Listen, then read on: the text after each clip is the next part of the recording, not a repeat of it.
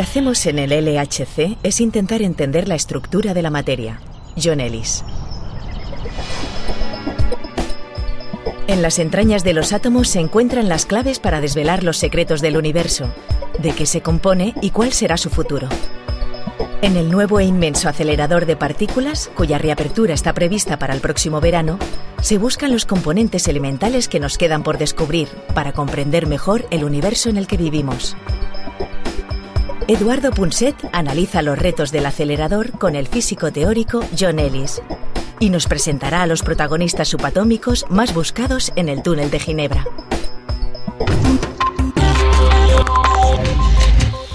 Estamos en el CERN, el Laboratorio Europeo de Física de Partículas. Son sabios, son científicos, es uh, el centro de investigación más importante del mundo, del planeta. Y miren por dónde, para investigar de dónde venimos, el, el origen del universo y a dónde vamos. Estamos a punto de saberlo casi todo ah, sobre el origen del universo, cómo se formó la masa, esos cuerpos de que estamos hechos los humanos. Y lo que es más intrigante es que ahora estamos cuestionando hacia dónde vamos.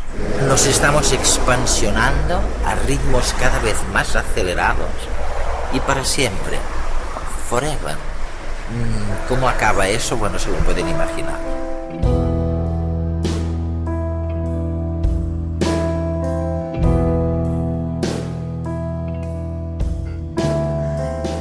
Bueno, estamos en el despacho, mm, como ven, de un gran científico, de John Ellis, y aunque parezca extraño, uh, I'm sure that it Estoy seguro de que la gente no nos va a creer. Pero lo que realmente os preocupa a vosotros es de dónde venimos, cómo empezó todo y cómo puede resucitarse la materia, la materia original, por así decirlo, con el gran colisionador de hadrones, ¿no? Este experimentador. Este es el mayor centro del mundo para investigar la física de partículas, ¿verdad? ¿Y eso qué quiere decir? Tú mismo dijiste una vez que es el mayor microscopio, pero también el mayor telescopio. Lo que hacemos aquí es intentar entender la estructura de la materia. Mediante la colisión de partículas a energías extremadamente elevadas, podemos ver su interior en fracciones minúsculas del tamaño de un núcleo. Por eso digo que es el microscopio más potente que se ha construido jamás. Obvio. Además, existen conexiones profundas entre la física de partículas que estudiamos en el laboratorio y la manera en la que funciona el universo. En cierto modo, lo que hacemos es aprender el manual de instrucciones para fabricar un universo. De esta forma esperamos entender cómo evolucionó nuestro propio universo. De hecho, al acelerar y hacer colisionar partículas, estamos recreando colisiones que tuvieron lugar cuando el universo tenía solamente una billonésima de segundo de vida. Este es uno de los motivos por los que digo que es una especie de telescopio. Pero también es como un telescopio porque una de las cosas que buscaremos son las partículas que conforman la materia oscura que llena el universo. Si conseguimos observar materia oscura con el LHC, esto significa que seremos mucho más potentes que los telescopios corrientes que, por supuesto, no pueden ver la materia oscura. John, todos estamos hechos de materia, tú, yo, los telespectadores. Ahora bien, ¿de dónde procede la materia? Los fotones, por ejemplo, que son portadores de la fuerza electromagnética, transportan la luz. Por cierto, he aquí uno de los fenómenos extraños del mundo de la física. Es uno de, de, los misterios sin resolver. La luz es invisible y nadie me creerá, porque todo el mundo piensa que vemos gracias a la luz. Pero la luz es invisible y carece de masa. En cuanto a los neutrinos, se creía que no tenían masa, pero ahora os lo estáis cuestionando. Pero, ¿cómo surgió la masa? Bueno, empecemos por lo que sabemos acerca del mundo de la materia. Tenemos lo que denominamos el modelo estándar, que describe toda la materia en función de un pequeño número de componentes elementales. Los átomos tienen electrones que orbitan alrededor del núcleo y dentro de los núcleos hay... Protones. Eso es, protones y neutrones que están hechos de quarks. En realidad, tenemos partículas de materia o fermiones, los electrones y las partículas similares, los neutrinos y los quarks, y tenemos partículas de fuerza o bosones, pues para cada fuerza hay una partícula cuántica correspondiente. En el caso de la luz, el fotón. En el caso de la fuerza nuclear fuerte, el gluón. Y también hay las partículas correspondientes para la fuerza nuclear débil que causa la radioactividad. La desintegración. Exacto. Todo ello constituye lo que me gusta llamar el ADN cósmico, que incluye las partículas del modelo estándar y que, en cierto modo, contiene la información necesaria para crear toda la materia visible del universo. Sin embargo, el gran enigma es que los astrónomos y los astrofísicos sostienen que la mayor parte de la materia del universo es en realidad invisible. No puede verse, no emite luz. Cuando vemos objetos es porque tienen cargas eléctricas y porque estas cargas eléctricas emiten luz. Pero la materia oscura, al parecer, carece de carga eléctrica. Se trata de uno de los grandes misterios. Nadie la ha visto. En nadie. No obstante, es una de las cosas que esperamos lograr con el LHC. Y también existe la energía oscura que nadie ha visto tampoco, aparentemente, ¿no? Exacto. Los astrofísicos no solo nos dicen que la mayor parte de la materia es materia oscura invisible, sí, sino que además la mayor parte de la energía del universo no se presenta en forma de partículas, sino que está simplemente ahí, en el espacio vacío. Tenemos algunas teorías, como por ejemplo la teoría sobre el origen de la masa que predicen la existencia de algo llamado bosón de Higgs. Esta teoría también sostiene que hay energía en el espacio vacío, una especie de energía oscura. De hecho, em, la teoría de Higgs predice demasiada energía oscura. Quizá una manera de entender la naturaleza de la energía oscura sea intentar generar el bosón de Higgs en el LHC para entender cómo funciona.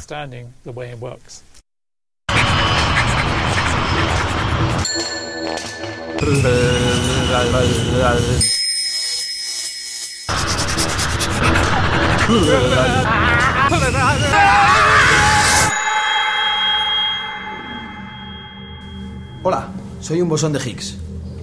Los guionistas de redes me han pedido que venga a explicaros quién soy. Me han vestido así porque no tienen ni idea de qué aspecto tengo. Es que nadie me ha visto, como me desintegro con esta facilidad. Total, que me han dicho, tú ve y cuéntales. Y aquí estoy. Pues yo soy una partícula subatómica, pero no una cualquiera, que va, yo soy especial. Solo diré una cosa. En Suiza han puesto a correr un montón de protones para que choquen entre sí. ¿Por qué? Pues porque esperan que en una de esas aparezca yo de rebote y por fin me vean. Porque resulta que yo soy el responsable de que exista la masa. Sí, sí, la masa. La masa de todas las cosas del mundo. Cuando me encuentren voy a ser más famoso que el Papa. ¿Que no? Por algo me llaman la partícula de Dios. La vida cuántica es muy ajetreada. Todas las partículas pasando de un lado para otro a velocidades casi de la luz. Mira, ahí va un fotón. Es que casi ni los ves. Venga a pasar gente todo el día. Como veis, en el mundo subatómico las cosas son muy diferentes de como las veis vosotros. La materia en realidad, eso no es nada. Eso es un efecto óptico vuestro. Los átomos. ¿Qué son los átomos? Si están medio vacíos por dentro. Si no hay más que eco. ¡Bosón!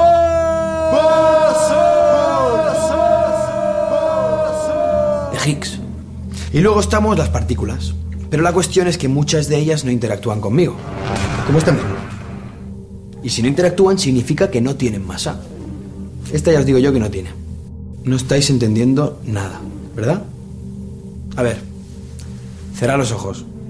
Imaginad que el universo está cubierto de unas partículas invisibles que están por todas partes, recubriéndolo todo. ¿Lo veis? Pues todas ellas son bosones de Higgs. Somos un montón, como un ejército de colegas, y formamos lo que llaman el campo de Higgs. Anda, eso podría ser un fotón o un gluón. Son partículas que van muy rápido. Vamos, que no interactúan nada con nosotros. Y por eso se dice que son ligeras. Vaya, que no tienen masa. Luego hay otras que sí dejan señal de su paso. Esto, por ejemplo, podría ser un electrón. Le cuesta un poco desplazarse por el campo de Higgs porque sí que interacciona con nosotros y por eso se mueve más lentamente. Los científicos, cuando observan estas partículas más lentas, dicen que lo que les pasa es que tienen masa. Y luego hay otras que tienen verdaderos problemas para atravesar el campo de Higgs, como los quarks. Aquí vemos uno. Interacciona muchísimo con nosotros y deja una huella profunda en el campo de Higgs. Por eso se dice que son muy pesadas. Tienen mucha masa. ¿Veis? Ha quedado claro, ¿no? Este sí tenía una buena masa, el tío. En fin, este es nuestro trabajo, definir la masa de las cosas. Y ahí están en Suiza acelerando protones todo el día por el tubo tan largo ese. A ver si le dan un buen meneo al campo de Higgs y quién sabe si un colega mío un bosón sale disparado. Que ya os digo yo que no es tan fácil. Que nos desintegramos en millonésimas de millonésimas de segundo. Si yo para salir por la tele me estoy conteniendo, que esto en realidad va muy rápido, señores. Bueno, yo me voy ya. No vaya a ser que me detecten. Uh, Lo que habéis intentado hacer durante todos estos años, en realidad, y ahora estoy pensando en la célebre fórmula de Einstein, es, uh, es relacionar la energía con la materia, en cierto modo. ¿Verdad? Es eso, ¿no? Decís que hay una relación entre la energía y la materia. ¿Es esto así o no? ¿De dónde viene la energía? ¿De dónde procede? Bien, Einstein nos dijo que E es igual a mc al cuadrado. Se trata de la única fórmula física que todo el mundo recuerda. Por tanto, relacionó la energía con la masa, pero no explicó de dónde salía la masa.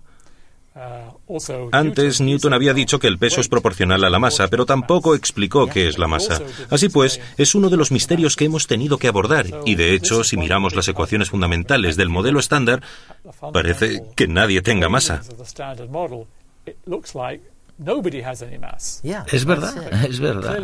Sin embargo, los objetos claramente la tienen. Tú tienes masa, yo tengo masa, los electrones también. De hecho, es justamente la masa del electrón lo que determina el tamaño del átomo.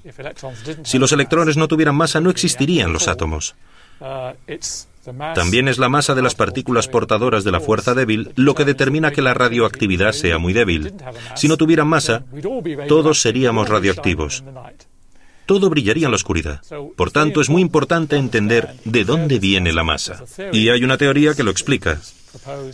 La propusieron Higgs, Braut y Englert hace más de 40 años. Según esta teoría, todo el universo está cubierto por una especie de campo, un poco como el campo electromagnético o el campo gravitacional, pero estos campos dependen de dónde te encuentres en el espacio y varían con el tiempo. En cambio, el campo de Higgs sería absolutamente uniforme y constante por todo el espacio. Así que debería existir una partícula cuántica para este campo de Higgs, y esto es lo que denominamos el bosón de Higgs. Para poner a prueba la teoría necesitamos generar un bosón de Higgs, y este es uno de los objetivos principales del LHC. Hola, soy la materia oscura. No me podéis ver porque no emito luz. Ni luz, ni radiación, ni nada. Ahora me veis. Ahora no me veis. De hecho, no interacciono con ninguna partícula del universo. Hoy voy a hacer una excepción con la audiencia de Punset, como primicia mundial. Los humanos, con sus aparatuchos primitivos, no han sido capaces de detectarme todavía. Saben que estoy ahí, pero no saben de qué estoy hecha. Nadie me ve. Ah. Naturalmente, los científicos han elaborado diferentes teorías para mí, porque no es tan fácil ignorarme. Al fin y al cabo, soy seis veces más abundante en el universo que la materia ordinaria de la que estáis hechos vosotros. El único ser humano que creyó en mí desde el primer momento fue el suizo Fritz Zwicky, mi descubridor. En el año 1933 se dio cuenta de un hecho insólito. Lo que observó mi querido Fritz fue que la velocidad con la que se movían las galaxias no correspondía con la masa que se había detectado que debían tener. Por tanto, dedujo que debían ser más pesadas de lo que se creía hasta entonces. Es decir, que una parte importante de su masa no podía verse ni medirse. Y a esa masa invisible la llamó la materia oscura.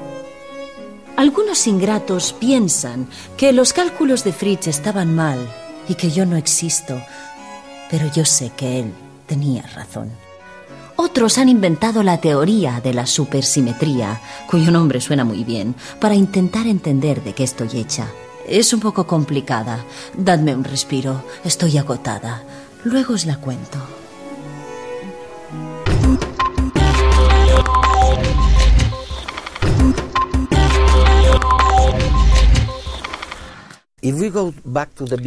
Si nos eh, remontamos al origen, la materia y la antimateria eran iguales y al encontrarse y colisionar entre sí, bueno, pues desaparecían, ¿no? Pero hubo un momento, teniendo en cuenta que tú estás aquí y yo también, en el que la materia se impuso sobre la antimateria. Mi pregunta, después de todo lo que dices, es ¿por qué la naturaleza prefiere o ha preferido, al parecer, la materia sobre la antimateria? ¿Hay algún motivo? ¿Lo sabemos ahora? ¿Tenemos alguna idea de esta preferencia? No debemos confundir la antimateria con la materia oscura.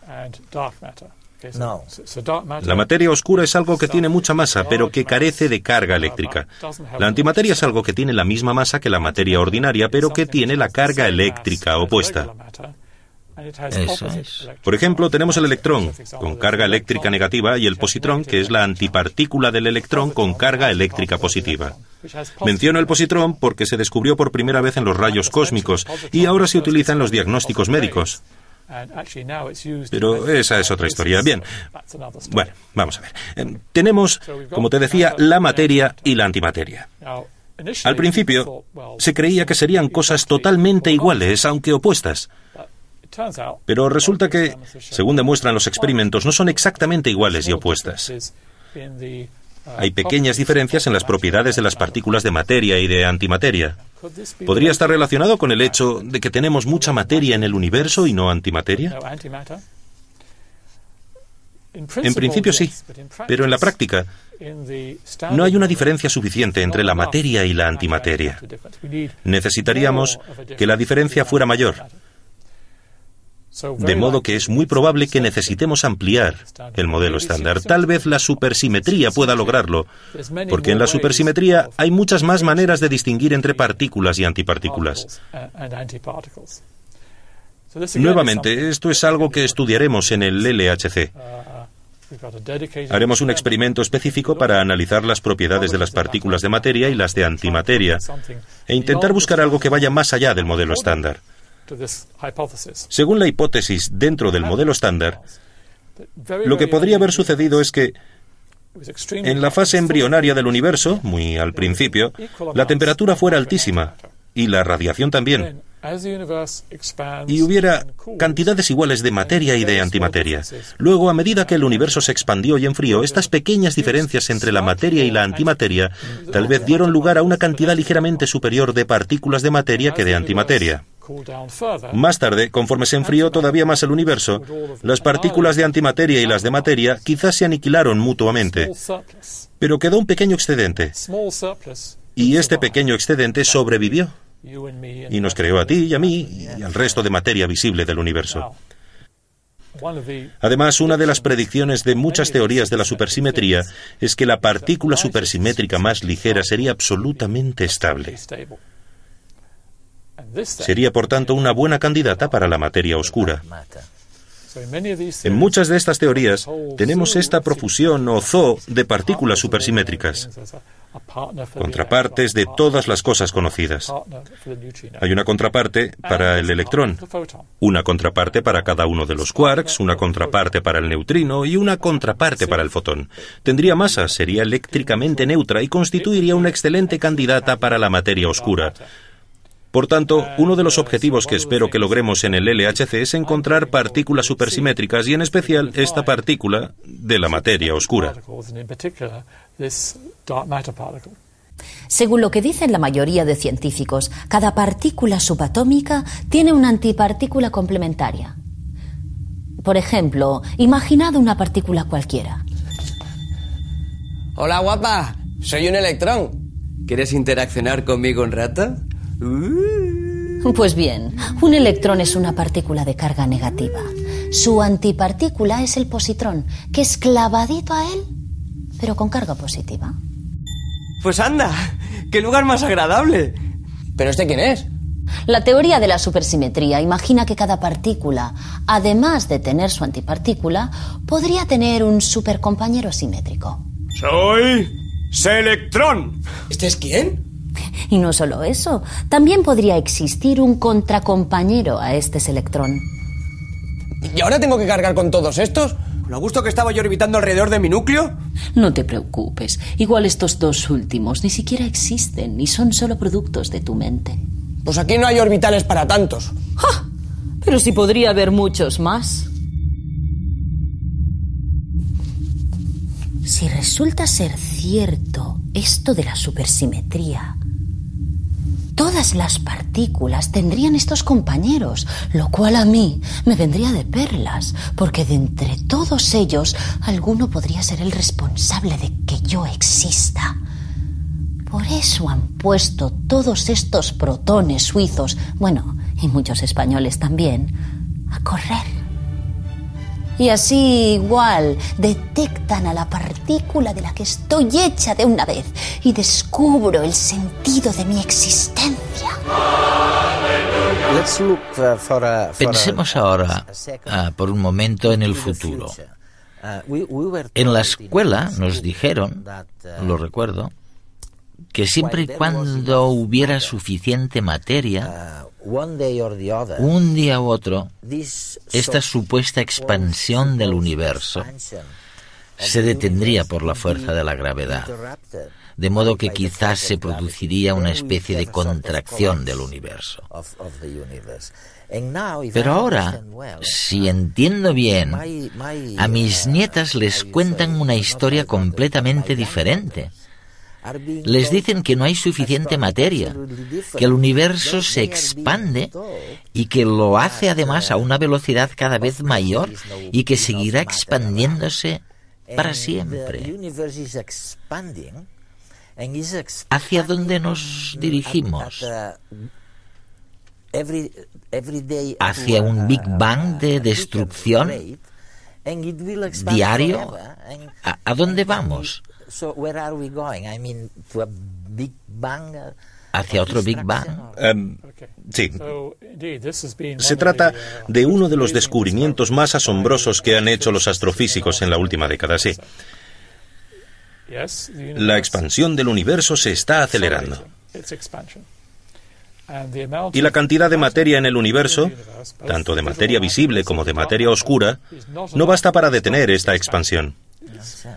Lo que parece estar provocándolo es el hecho de que la mayor parte de la energía del universo tiene la forma de energía oscura en el espacio vacío.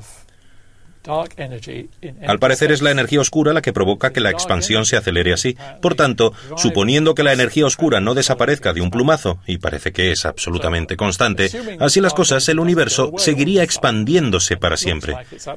¿Y qué nos sucederá? Bueno, mm, tal vez no a ti y a mí, me imagino.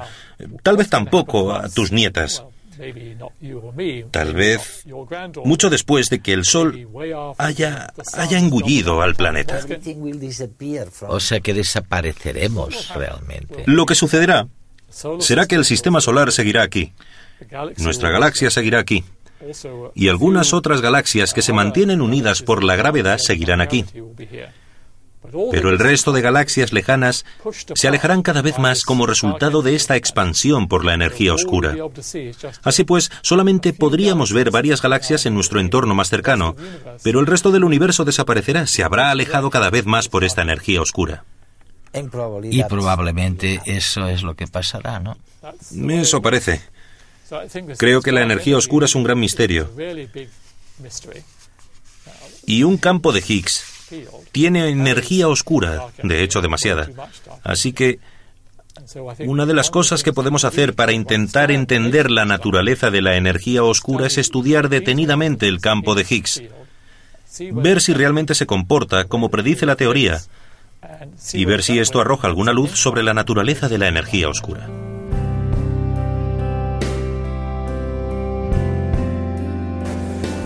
Claro, en el CERN hemos podido ver en este, vamos, el mayor centro mundial de investigación científica, hemos podido ver no solo el origen de, la materia, casi palparlo, ¿no? y, y del universo, sino la ruptura, por ejemplo, de la simetría entre materia y antimateria.